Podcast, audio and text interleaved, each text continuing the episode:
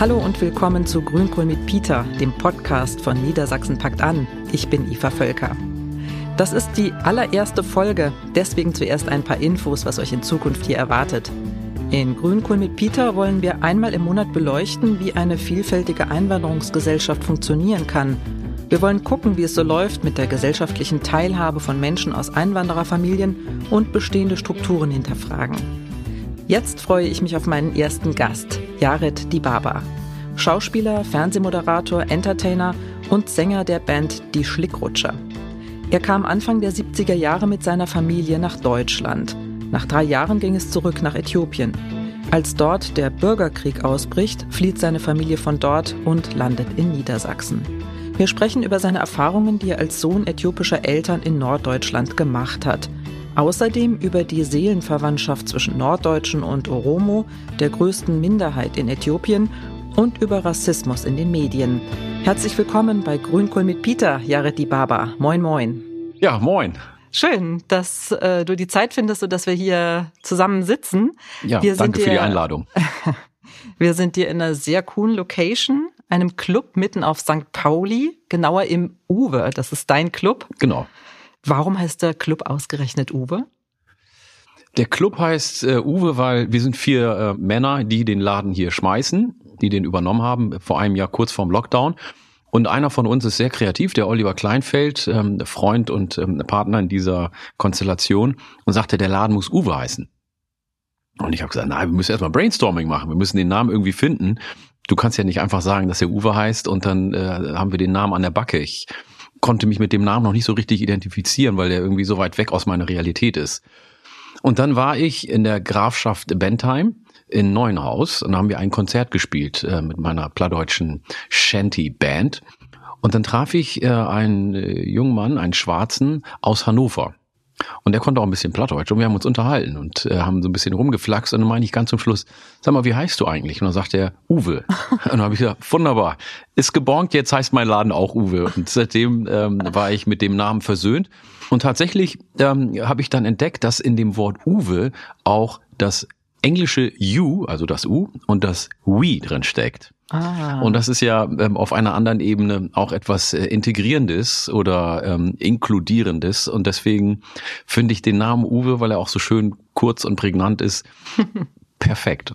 Ja, wir haben auch die Erfahrung gemacht äh, beim Team von Niedersachsen Pack an mit dem Namen. Das ist gar nicht so einfach. Ja. Aber ich glaube, wir haben einfach so lange gebrainstormt, bis wir so viel Hunger hatten und uns die Mägen knurrten. Und dann sind wir irgendwann auf Grünkohl mit Peter gekommen. Auch dazu könnte ich noch was erzählen. Ja. Ich habe gestern gedreht ähm, für die ARD-Sendung Live nach neun.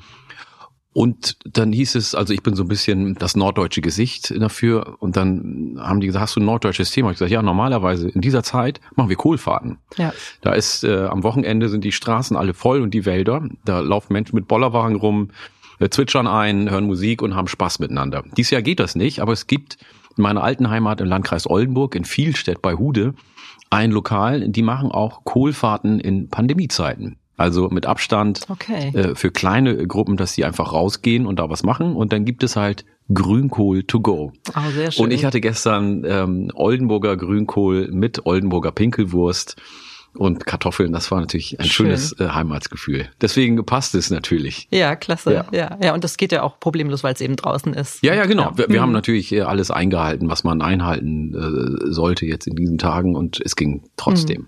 Schön. Ich habe ein kleines Frage-Antwort-Spiel vorbereitet. Ja. Zum Warmwerden sozusagen. Legen wir los. Bist du bereit? Ja. Okay. Was ist dein Lieblingsgericht? Grünkohl. ja, aber nicht nur, weil es äh, nur norddeutsch ist, sondern in meiner Heimat, äh, in meiner ursprünglichen Heimat in Oromia, isst man nämlich auch Grünkohl. Dazu gibt es dann so Fladen aus dem Sauerteig und rote, scharfe rote Soße isst man entweder mit Hähnchen oder mit Rind. Und dann kommt Grünkohl auch dazu. Deswegen ist äh, Grünkohl auch in der Tradition der Oromos auch ein wichtiger Bestandteil des Essens und deswegen passt es wunderbar. Es ist etwas Verbindendes. Ja, sehr, sehr spannend. Wie heißt dieses Gericht auf Oromo? Das Gericht heißt Ito und ähm, den Grünkohl nennen wir Rafu. Mhm, ja, toll. Wieder was gelernt. Ja. Dein Lieblingswort auf Afan Oromo, deiner Muttersprache? Mein Lieblingswort heißt tatsächlich einfach Atam. Das ist auch das Pendant zum Moin. Ah, wie geht mh. es? Also eigentlich heißt es nur wie, mhm. aber das ist so die Kurzform Ah, Tam, das heißt dann, na, wie geht's dir? Schön. Und ich finde es schön, weil es äh, ist einfach so, man kann es morgens, abends, äh, wann auch immer sagen, genauso wie unser Moin, was wir hier im Norden haben.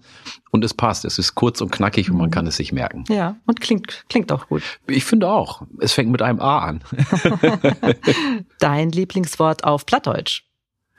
Mein Lieblingswort auf Plattdeutsch ist Kuddelmuddel. Okay. Kuddelmuddel ist ähm, ein Wort, was ja eigentlich für durcheinander steht. Und für mich war es aber irgendwann das Wort für Vielfalt und Diversität. Und ich liebe das Kuddelmuddel. Und wenn ich Kuddelmuddel sage, dann haben die Menschen immer ein Lächeln im Gesicht. Und deswegen habe ich gedacht, ja, Kuddelmuddel ist das Wort der Zukunft. Dein persönliches Unwort des Jahres. Also im Moment gibt es tatsächlich so viele Unwörter, die gerade kreisen.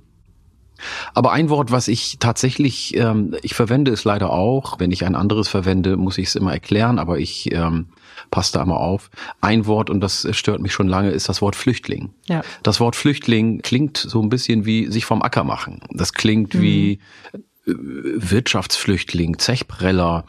Das ist so eine Verschönerung, genauso wie äh, Paradise Papers. Das sind keine Paradise Papers, das sind Steuerflüchtlinge. Dann klingt's auf einmal so, die ins Paradies. Mhm. Das ist so schön positiv. Das hat ja nichts mit dem Paradies zu tun. Das sind Menschen, die klauen Geld. Mhm. So, ganz einfach. Und äh, beim Flüchtling ist es genauso. Aber das sind Menschen, die aus ihrer Heimat vertrieben wurden. Mhm. Und deswegen finde ich, Vertriebene passt viel besser. Mhm. Und deswegen ist es äh, für mich ein Unwort, was es schon sehr lange gibt und wo ich versuche immer darauf zu achten, was mir nicht immer gelingt, es auch richtig anzuwenden. Also ich verwende normalerweise Geflüchtete, Geflüchtete. Ja. Wie stehst du dazu?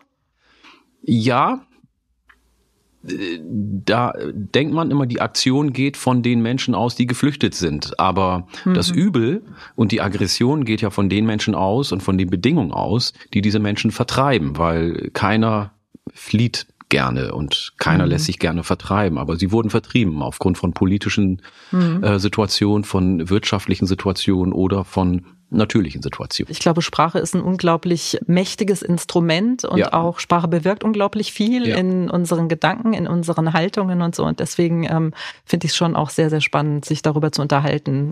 Ich finde es sehr wichtig und ich glaube, wir müssen auch einfach offen sein, Sprache neu zu lernen. Wir sind gerade in einem Prozess, wo wir uns auf verschiedenen Ebenen, ähm, wo wir umdenken müssen, weil wir viel mehr sehen und weil wir viel mehr Missstände auch sehen, weil sie offensichtlicher werden. Das heißt, wir müssen unsere Haltung auch zu gelernt Gelerntem verändern und natürlich auch unsere Sprache verändern. Ja. ja. Hm. Ja, das bringt mich zu dem Thema, weswegen wir jetzt hier sind. Das Bündnis Niedersachsen packt an, hat ja im Herbst 2020 sein fünfjähriges Jubiläum gefeiert, bei dem du auch moderiert hast. Und du bist dem Bündnis ja auch schon länger verbunden, hast, glaube ich, auch die Auftaktveranstaltung im Herbst 2015 moderiert. Ja. Ja. Das äh, Bündnis beruht ja auf einer sehr klaren Haltung, dass eben Teilhabe von Menschen, die neu sind in Deutschland, kein Selbstläufer ist, sondern dass man etwas tun muss, um Hürden abzubauen, beispielsweise um Abläufe zu erleichtern, Türen zu öffnen, sei es was Sprache angeht, Ausbildungsplatz, ähm, Eintritt in den Arbeitsmarkt oder Wohnungssuche. Ist das deiner Meinung nach dem Bündnis in den letzten fünf Jahren gelungen, hier entsprechend zu wirken, Hürden abzubauen? Ich glaube, ganz ist es natürlich nicht gelungen, weil das eine Mammutaufgabe ist und das ist äh, eine gesellschaftliche Aufgabe, die mit Sicherheit noch einige Jahre dauern wird vielleicht sogar Generation. Aber es lohnt sich und es ist ein Weg, der wichtig ist und das finde ich wichtig, dass dieses Bündnis sich in dieser Form auf den Weg gemacht hat. Und es wurde schon vieles geschafft. Es gibt Initiativen, es gibt Projekte, es gibt Eindenken, es gibt Akteure unserer Gesellschaft und zwar äh, vielfältige ähm, Akteure, die äh, mitmachen, die sich engagieren. Und das finde ich toll und das ist schon mal ein Gewinn, finde ich. Hm. Es wurden ja äh, bei diesem fünfjährigen Jubiläum auch Projekte prämiert. Welches Projekt der letzten fünf Jahre hat dich besonders beeindruckt? Vielleicht ist dir noch was in Erinnerung geblieben. Also äh, mir fällt es schwer, ein Projekt herauszuheben. Ähm, das hatte ich auch an dem Tag gesagt, als ich moderiert habe. dass ich froh bin, nicht in der Jury zu sein. Weil es ist schwer, alle Menschen engagieren sich äh, und treiben etwas voran. Ähm, das Projekt der ersten Hilfe zum Beispiel im Emsland ähm, oder ähm, in Kloppenburg, wo sie kurdisches Essen zusammen gegessen haben und wo der Bürgermeister da war und sagte, Mensch, ich habe wieder neues Essen kennengelernt. Das ist ja wie ein kleiner Urlaub, den man macht. Das finde ich toll, weil Menschen kommen zusammen, Essen ist etwas Sinnliches, Erste Hilfe ist im Grunde ja auch etwas Sinnliches. Ähm, also diese Themen, ich finde es auch ganz wichtig bei den Projekten, und da gab es ja auch einige von, wo ein Fokus auf die Schwierigkeiten der Frauen äh, sind, mhm. weil ähm, Frauen nicht so sichtbar sind in der Gesellschaft. Bei vielen Gesellschaften, die äh, und Menschen und Kulturen, die hierher kommen, sind die Frauen zu Hause und mit den Themen zu Hause beschäftigt und man sieht sie nicht. Das heißt, der Spracherwerb ist für sie schwieriger.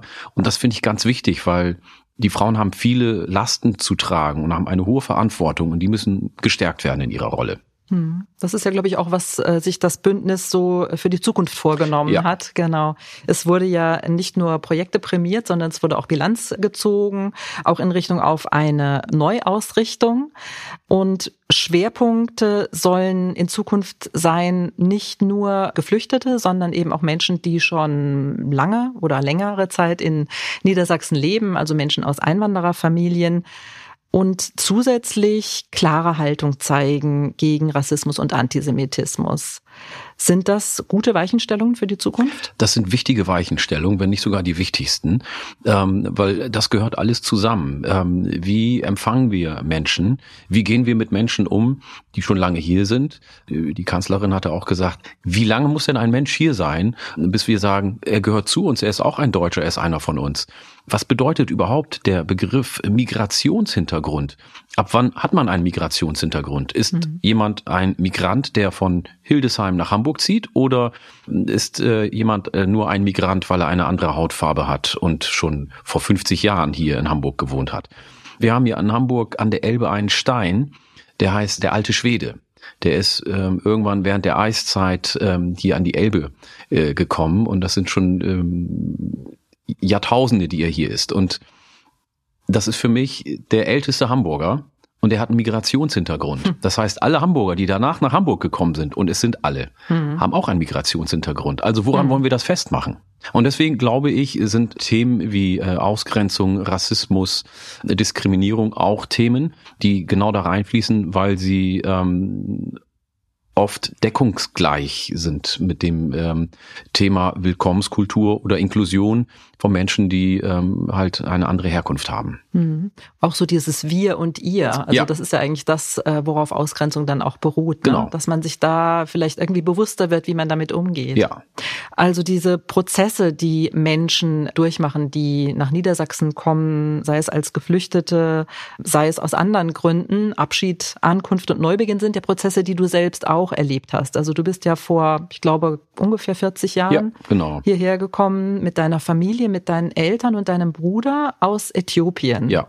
Was, äh, aus, ja? aus Kenia, das war sozusagen ah. für ein paar Monate unsere Zwischenstation, aber mhm. die ursprüngliche Reise begann in Äthiopien, ja. Mhm. Könntest du darüber ein bisschen erzählen? Also was waren die Umstände? Was hat deine Eltern bewogen, ähm, aus Äthiopien wegzugehen? Das war die politische Situation in mhm. Äthiopien. Äthiopien war eine kommunistische Militärdiktatur unter Mengistu Haile Mariam.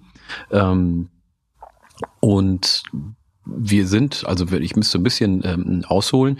Ähm, meine Eltern waren an einer Missionsschule in Äthiopien, in Oromia, aus der Region, wo ich komme.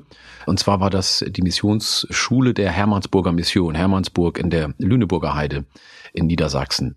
Und so entstand eine Verbindung zu Norddeutschland. Und das war auch der Grund, warum ähm, wir das erste Mal in Osnabrück gelandet sind. Dann sind wir wieder zurück, weil die äthiopische Regierung alle zurückgerufen hat, die im Ausland studiert haben, damit sie das Land mit aufbauen. Mhm. Und kurz nachdem wir da waren, ähm, begann ähm, die Militärdiktatur, der rote Terror und der Bürgerkrieg im Land. Mhm. Und das war für meine Eltern der Grund zu gucken, dass wir so schnell wie möglich wieder das Land verlassen. Das dauerte letzten Endes über zwei Jahre. Mhm. Aber wir haben es geschafft und sind dann, wie gesagt, hier im Norden gelandet. Und ähm, mein Vater hat dann für die ähm, evangelische Landeskirche gearbeitet in Falkenburg. Und daher hatten wir sehr gute Einstiegsbedingungen. Mhm. Meine Eltern kannten die Sprache, wir kannten auch die Sprache, weil ich in Osnabrück schon eingeschult war. Wir mhm. kannten die Mentalität, wir waren auf der deutschen Schule, wir hatten Bekannte, wir waren schon vernetzt und mein Vater hatte gleich einen Job gekriegt, das war 1979. Das mhm. Die Situation war eine andere. Wir konnten sofort rein ins Leben und loslegen, zur Schule gehen und wir hatten ein Haus, wo wir gewohnt haben und die Bedingungen waren gut. Mhm. Und dennoch für uns Kinder schwierig, weil wir fielen auf, wir waren schwarz, wir hatten äh, Probleme mit der Sprache, weil wir immer hin und her gereist sind. Wir hatten natürlich auch die Erlebnisse des Bürgerkrieges in uns und wir waren neun und zehn Jahre alt und wir haben sowohl äh, Morde mitbekommen, wir haben mitbekommen, dass Menschen aus unserer Familie gefoltert wurden, äh, gefangen wurden äh, im Gefängnis wir hatten immer Angst, ob äh, unsere Eltern nach Hause kommen abends oder nicht. Also alle diese Traumata, die Kinder erleben mhm. ähm, im, im Bürgerkriegssituation, die haben wir auch erlebt. Und das muss man ja auch irgendwie verarbeiten. Aber das ähm, haben wir zum Glück so verarbeitet, dass wir mit unseren Eltern uns da austauschen konnten. Mhm. Aber es gab noch kein Bewusstsein dafür, mhm. wie es heute das gibt, äh, dass man sagt, Mensch, äh, Kinder nehmen auch irgendwie was mit äh, aus einem, und zwar eine Menge. Ähm, deswegen war es äh, auf der einen Seite schwierig, aber verglichen mit den Bedingungen, unter denen Menschen heute hierher kommen und mhm. was für Startbedingungen wir heute hier haben, waren wir sehr privilegiert. Vielleicht noch mal ganz kurz, also äh, zum Verständnis. Äh, das heißt, deine Eltern und dein Bruder und du, ihr wart Mitte der 70er Jahre schon mal in Deutschland? 73 mhm. waren wir in mhm. Osnabrück. Da hat mhm. mein Vater sein ähm, Studium begonnen, beziehungsweise fortgeführt, so war das. Und ähm, meine Mutter hat eine Ausbildung gemacht und da waren wir zweieinhalb Jahre in Osnabrück. Ja. Mhm. Und ähm, diese Erlebnisse, die du gerade äh, geschildert hast, also diese traumatischen Erlebnisse, was hat dir geholfen, die zu verarbeiten? Tatsächlich ähm, der offene Austausch mit meinen Eltern mhm. und ähm, dass wir da wirklich über alles äh, offen reden konnten und äh, auch viele Fragen beantwortet wurden und uns auch mit anderen Leuten austauschen konnten. Deswegen glaube ich, dass es eine entscheidende Hilfe für Menschen ist, für Kinder, aber auch für Erwachsene, dass sie ähm, diese traumatischen Erlebnisse in irgendeiner Form bearbeiten können, dass äh, man ihnen psychologische Hilfe zur Verfügung stellt das ist mindestens genauso wichtig wie medizinische Hilfe, weil ähm, das Dinge sind, die äh, Menschen ein Leben lang beschäftigen und begleiten. Und wenn man die nicht bearbeitet, mhm. werden sie sich mit Sicherheit auch auf schlechte Weise zeigen können. Häufig ist es ja auch so, dass Menschen, die hierher kommen, also heutzutage unterwegs auch traumatisiert werden. Wie ist damals eure Flucht verlaufen? Du hast vorhin erwähnt, ihr seid nicht direkt von Äthiopien nach Deutschland, sondern ihr wart dann erstmal eine Weile in Kenia. Wir waren in Kenia, also wir sind ähm, im Flugzeug von Äthiopien nach Kenia und von Kenia hierher gekommen.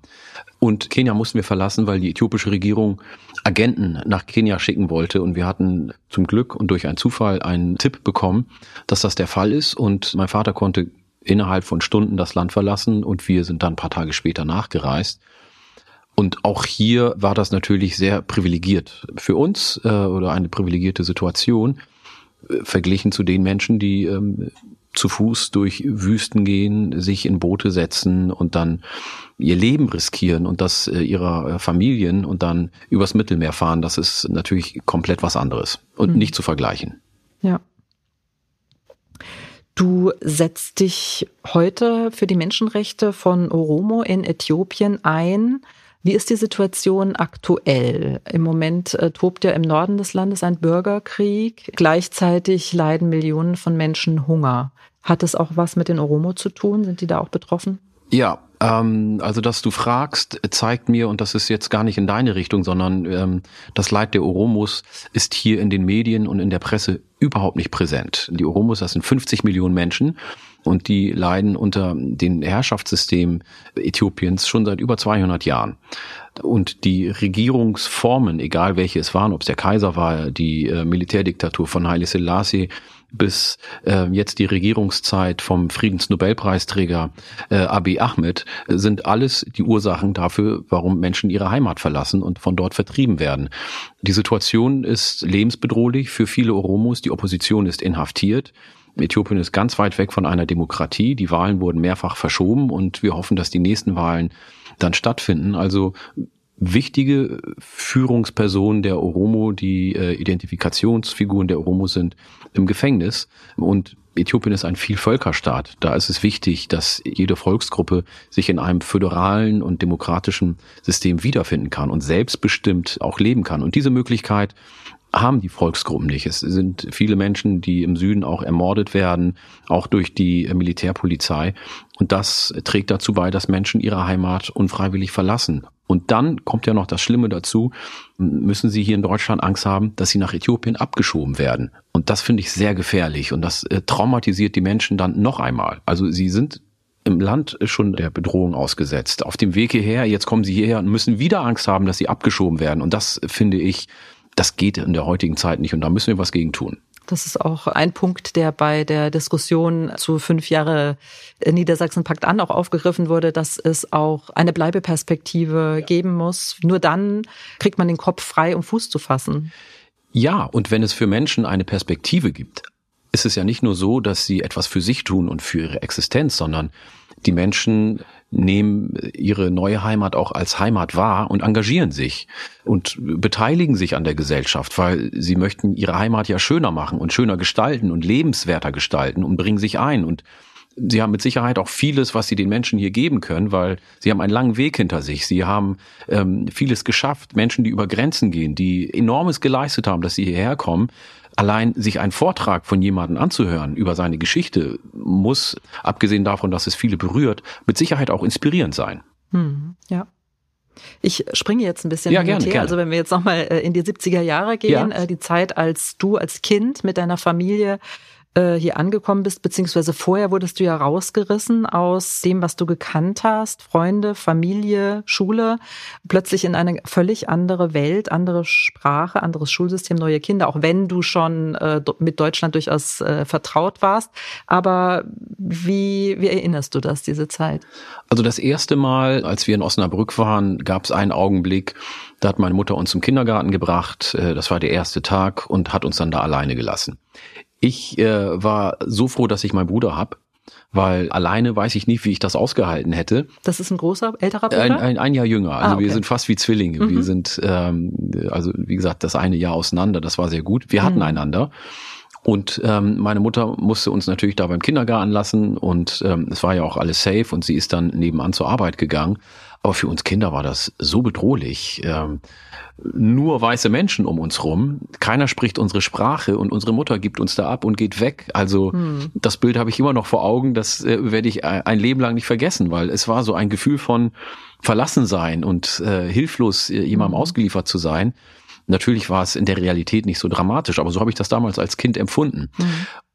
Kinder sind trotzdem anpassungsfähig und wir waren äh, schnell drin in dieser Kindergartengruppe und wir wurden dort eingeschult und es ging recht fix, dass wir viel Deutsch gesprochen haben. Äh, das ging dann so weit, dass wir mit unseren Eltern dann Deutsch gesprochen haben und mhm. unsere Muttersprache eigentlich so gut wie vergessen haben. In zweieinhalb Jahren. Oh. Mhm. Ähm, und äh, sie sozusagen nach hinten gedrängt wurde. Also wir haben uns dann Osnabrück zur Heimat gemacht. Mhm, ja. Und dann mussten wir wieder weg.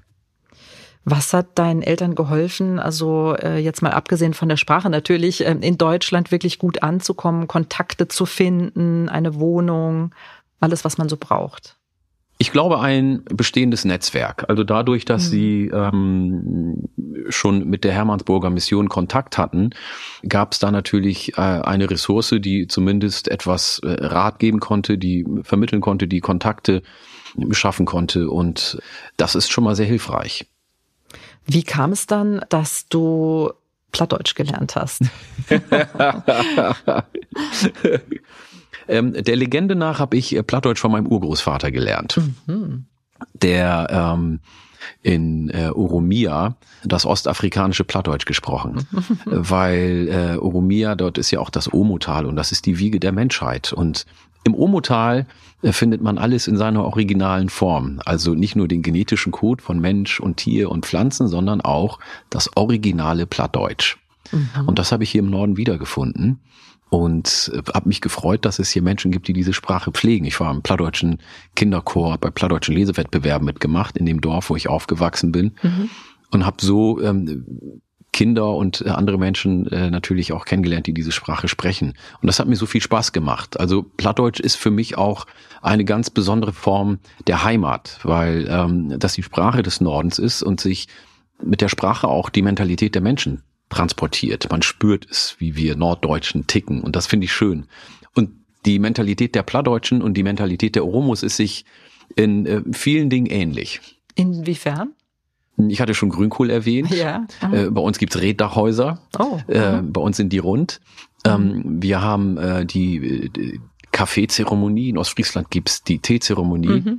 Wir reden auch nicht so wahnsinnig viel. Wir sind relativ wortkarg aus der Ecke, wo ich komme. Tatsächlich. Ja, so wie die Ja. Norddeutschen. Okay. Eigentlich auch so ein bisschen reserviert erstmal. Ja. Aber ähm, am Ende dann doch sehr herzlich. Schön. Ja. Und das ist wirklich so. Das ist jetzt nicht etwas, was ich mir so ausgemalt habe. Das ist auch oft die Erfahrung, die ich gemacht habe im Norden, zum Beispiel in Ostfriesland vor allem. Dass es so diese Ähnlichkeit der Mentalität gibt, diese Offenheit der Menschen, auch wenn der Ostfriese an sich vielleicht auf den ersten Blick nicht offen ist, aber er ist weltoffen und das finde ich halt schön, finde ich sehr angenehm. Okay. Du pflegst ja auch diese Sprachen sehr, also das Plattdeutsche und äh, Oromo und gehst auch einmal die Woche auf deinem Instagram-Kanal live Ja. auf Plattdeutsch und Ja. auf Oromo. Was sind die Reaktionen darauf? Sehr positiv. Also ich gehe, ähm, äh, genau, Freitag ist der Plattdeutsche Freitag oder der Platte Freitag. Und dann gehe ich einfach um 19 Uhr live und ähm, gucke, wer da ist und hole immer jemanden rein für ein Gespräch. Und wenn er kein Plattdeutsch kann, dann äh, bringe ich dem ein paar plattdeutsche Wörter bei. Und wenn er Plattdeutsch kann, dann äh, tauschen wir uns aus. Das finde ich sehr spannend. Also Nick Wilder zum Beispiel, ein Schauspieler, den man vielleicht aus äh, einer Versicherungswerbung kennt. Er hat den Herr Kaiser gespielt. Hallo, Herr Kaiser, kennt bestimmt jeder. Ähm, Ja. Der schnackt Plattdeutsch. Der lebt in äh, Montana in den USA, kommt von der Insel Fehmarn. Und ähm, wir schnacken dann über Gott und die Welt. Also das ist etwas Internationales, etwas Diverses und Vielfältiges, diese Sprache. Oder ich spreche mit einer äh, Großmutter, einer Followerin, die sagte, du musst unbedingt meine Oma zu Hause überraschen. Und ähm, sie mag dich total gerne. Und dann hat sie das Handy mitgenommen und ihr das rübergegeben. Und dann haben wir eine halbe Stunde auf Plattdeutsch geschnackt. Schön. Und es war so lustig. Ich kriege schon wieder Gänsehaut, weil es wirklich total herzlich und lustig war. Weil sie total äh, humorvoll war. Und ähm, also diese Bandbreite oder Michel Dinze, äh, ein ähm, Fußballer, der bei FC St. Pauli gespielt hat. Und er kommt ähm, von der Elfenbeinküste und der war in Mallorca, auf Mallorca und hat dort trainiert. Und dem habe ich auch ein bisschen Plattdeutsch beigebracht. Das ist eigentlich ein Hamburger Jung. Das ist halt eine vielfältige, internationale, bunte Sprache. Und das finde ich halt schön. Und auf der anderen Seite, wenn ich mit den Oromos äh, live gehe am Sonnabend, da ist das Schöne, dass die Oromos, ähm, die weltweit verteilt sind aufgrund der, ähm, der Vertreibungssituation, die leben in äh, Australien, in Kanada, in USA, in äh, England. Und die kommen dann dazu und wir unterhalten uns und die erzählen über ihre Lebenssituation. Und es gibt Themen, die vereinen, verbinden uns. Es gibt aber auch Themen, die sind nur regional spezifisch. Und das finde ich lehrreich und aber auch kraftgebend, wenn man diese Energie spürt, äh, über alle Grenzen hinweg. Die Welt ist ein Dorf.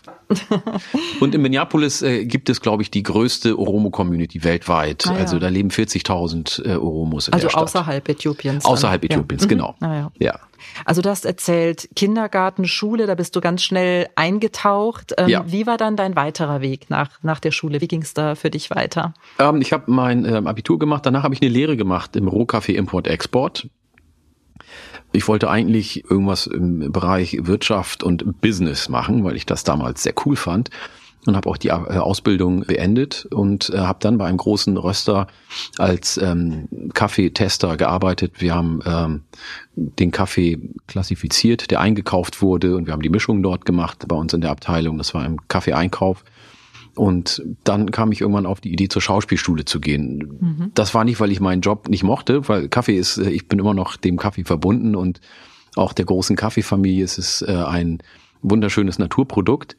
Aber ich hatte immer noch seit meiner Kindheit den Drang, auf die Bühne zu gehen und dort mich kreativ ähm, ausleben zu können. Und deswegen bin ich dann zur Schauspielschule gegangen und habe eine Schauspielausbildung gemacht in Bremen.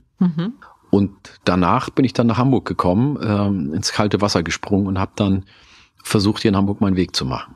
Auf deiner Website äh, habe ich gelesen, also dass du eigentlich nach der Schauspielschule gerne Filmschauspieler geworden wärst, aber Ja. das Schicksal hat es anders gemeint. So steht es da, glaube Ja. ich. Und du hast dann angefangen zu moderieren. Ja. Warum hat das nicht so geklappt mit dem Einstieg in den Als Filmschauspieler? ähm, weil die Leute, die ähm, für die Rollen, die Caster, für die äh, Filme, Sendungen, ähm, was auch immer besetzen, mich entweder für den Drogendealer, den Geflüchteten, den Asylanten, den Barkeeper oder irgendwelche Kriminellen besetzt haben. Und dafür bin ich nicht drei Jahre zur Schauspielschule gegangen. Also mhm. ich kann auch einen Arzt spielen, das habe ich jetzt mal gemacht, äh, mhm. oder ein Beamten oder ein Landwirt oder ein Moderator, was mhm. auch immer. Mhm. Ähm, aber immer nur in eine Ecke und die Klischees ja. zu bedienen, dafür war ich jetzt nicht drei Jahre an der Schauspielschule und irgendwann habe ich gesagt, nee, ich mache das nicht. Mhm. mhm. Da habe ich echt keine Lust zu und ähm, hatte äh, so langsam auch meine Liebe zur Moderation entdeckt und dann habe ich gesagt, mhm. gut, dann mache ich das, ähm, wo ich ähm, erfolgreicher bin. Und jetzt kriege ich Rollenangebote, mhm. ähm, die nicht mehr äh, klischeemäßig sind, sondern ähm, auch in renommierten Sendungen wie Großstadtrevier, Rote mhm. Rosen oder Katie Forde. Mhm. Ähm, das sind angesehene Sendungen, wo es auch dann am Ende egal ist, welche Hautfarbe ich habe. Mhm. Ja, ja. ja. Aber es ist, äh, denke ich, immer noch äh, ein Thema unter SchauspielerInnen und äh, Filmschaffenden. Also demnächst kommt wohl auch eine Studie raus zum Thema Vielfalt im Film, wo genau das dann auch nochmal untersucht wird, ja. äh, inwieweit ähm, Menschen, äh, schwarze Menschen beispielsweise auch in bürgerliche Rollen, für bürgerliche Rollen gecastet ja. werden. Ja. Das ist ein Prozess und wir sind da ähm, noch äh, ganz am Anfang, vor allem wenn wir schauen, wie es ein Großbritannien läuft, in mhm. England zum Beispiel oder in den USA. Mhm. Ähm, dort sind schwarze Menschen in den Medien anders präsent als hier in Deutschland. Ja.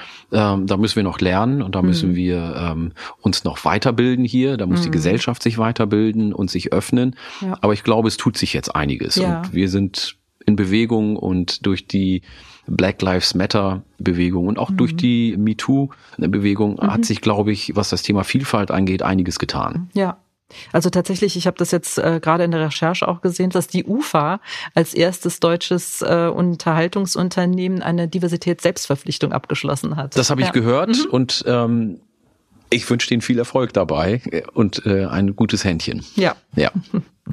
Es geht irgendwie darum, dass sie äh, bis Ende des Jahres 2024 in ihrem Gesamtportfolio eines Jahres die Diversität der Gesellschaft abbilden wollen. Also People of Color, auch gendermäßig LGBTQ und Menschen mit Beeinträchtigungen, ja. ja. Mhm. Alles äh, ist dazu. Und ich sage auf Plattdeutsch immer, dat war oktit.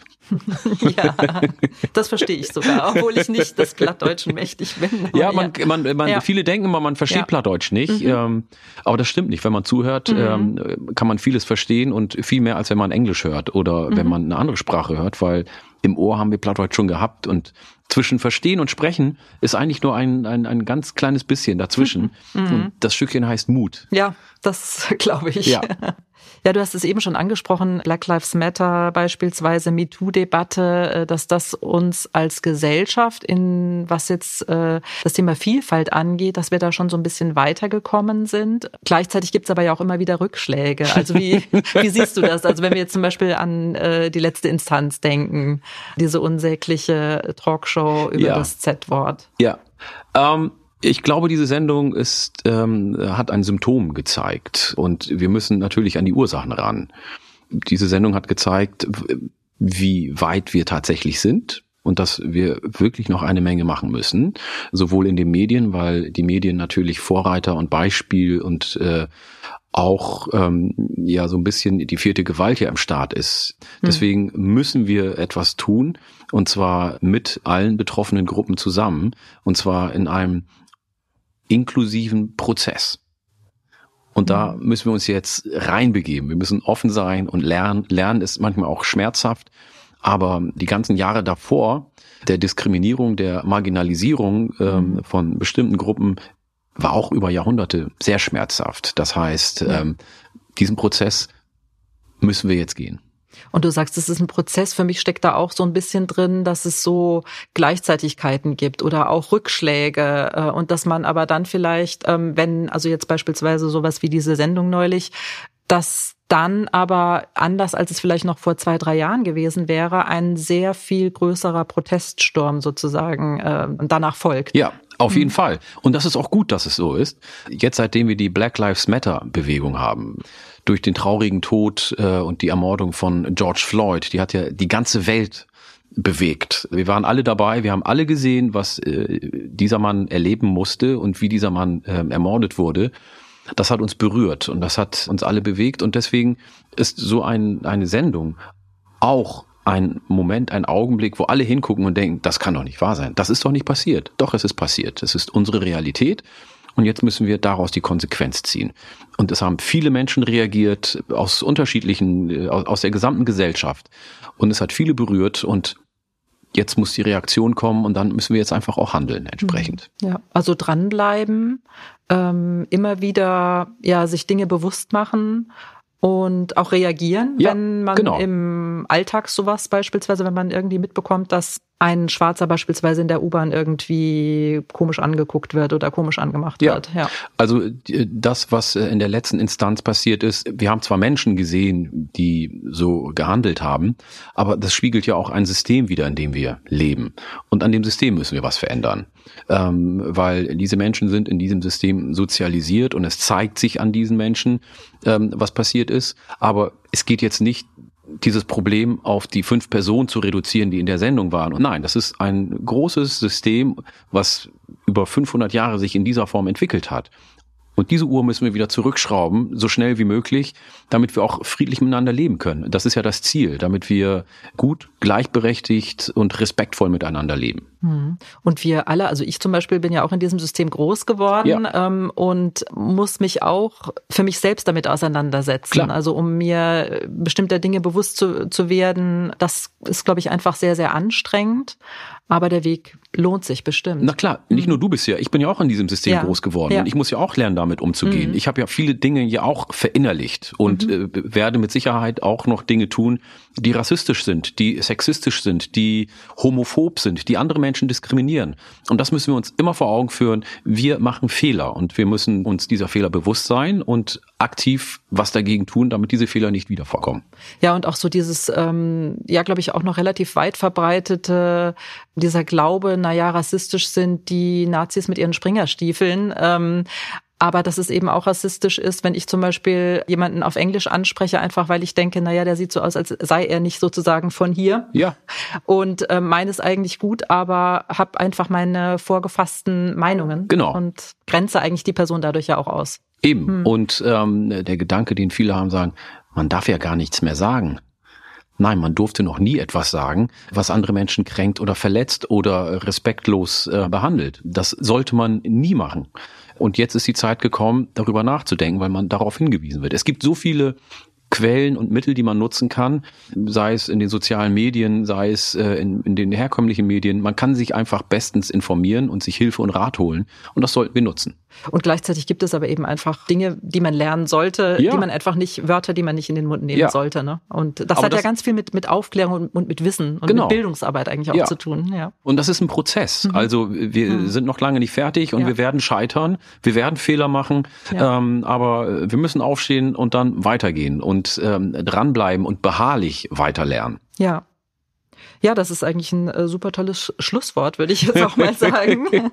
äh, auch was, was ich mir sozusagen hinter die Ohren schreibe. Und ähm, ja, ich freue mich auf viele weitere Gespräche hier in diesem Podcast und habe schon gleich am Anfang sehr viel gelernt. Vielen Dank, Jared Baba. Vielen Dank für das offene und sehr schöne Gespräch. Ja, vielen Dank für die Einladung. Und ich muss nochmal sagen, auch wenn ich von Anfang an bei dem Bündnis mit dabei war, das Bündnis ist äh, wirklich sehr, sehr wichtig. Und dass die Zivilgesellschaft sich in dieser Form so engagiert, die verschiedenen Bereiche unserer unserer Gesellschaft, die vielfältig sind, die auf dem ersten Blick vielleicht weit voneinander weg sind, trotzdem sagen, komm, wir packen das an, wir wollen, dass wir das hinbekommen. Und zwar auf lange Sicht, längerfristig, das finde ich toll, das gibt mir Kraft und das ermutigt mich auch. Und ich hoffe, dass diese äh, Energie auch wirklich auf die ganze Gesellschaft äh, überspringt, weil das ist der einzige Weg und ich finde es toll, dass der Ministerpräsident Stefan Weil hm. diesen Prozess auch in dieser Form unterstützt und vorantreibt. Stellvertretend natürlich für alle, die mit dabei sind. Und deswegen, ja, weiter so vieles von dem, was wir auch gerade gesagt haben. Ja. Ähm, also es ist ein Prozess und es werden auch Fehler gemacht und wir lernen.